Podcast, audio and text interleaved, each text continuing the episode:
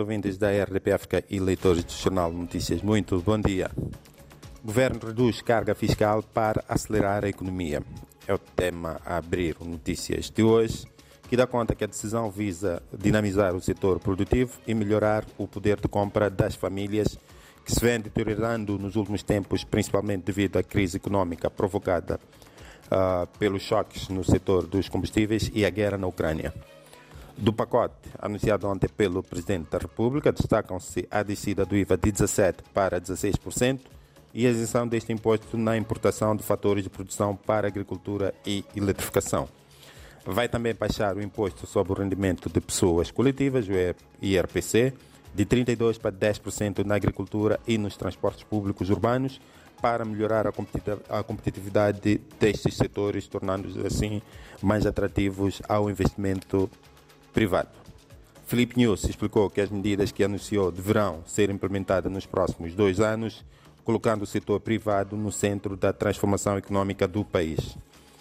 Tabela salarial única é assunto irreversível. É o reafirmar de um compromisso do governo que enche de expectativa os funcionários públicos. Segundo o Executivo, as comissões de trabalho criadas para o enquadramento dos funcionários nos diversos escalões de remuneração ainda estão a trabalhar país quer, reaver, quer reaver fortuna escondida no estrangeiro. É o último tema principal da primeira página de notícias, trazendo as breves. Presidente da República trabalha em Nampula e Ministra dos Negócios Estrangeiros e Cooperação lança a Semana da Comunidade de Desenvolvimento da África Austral. Nas, nas chamadas,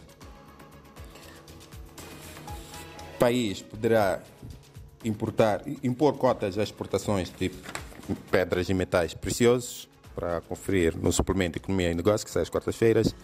Reforçada intervenção para erradicar o HIV-Sida, para ler na sociedade, página 6.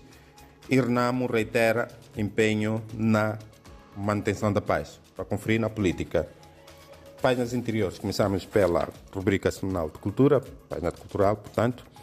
Panza, um ritmo em transformação e por internacionalizar. É uma reportagem sobre este ritmo musical criado nos anos 2000 por jovens moçambicanos.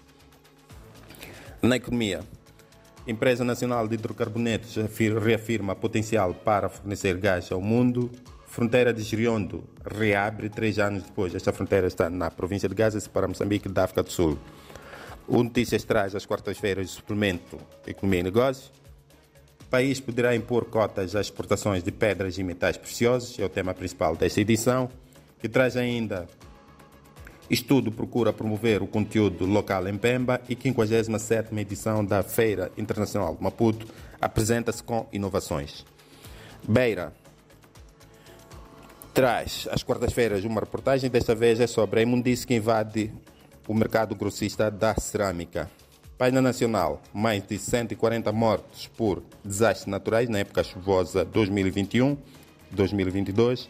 Mineiros já recebem valores das compensações, é sobre o pagamento diferido no âmbito dos acordos entre Moçambique e África do Sul, e reforçada a intervenção para erradicar o HIV-Sida em crianças e mulheres. Fecho com esporte. Black Bulls em Angola e Ferroviário da Beira no Chad são é, é o destino dos, dos clubes moçambicanos, campeão nacional e, e vencedor da taça de Moçambique, nas competições africanas entre clubes. Este é futebol.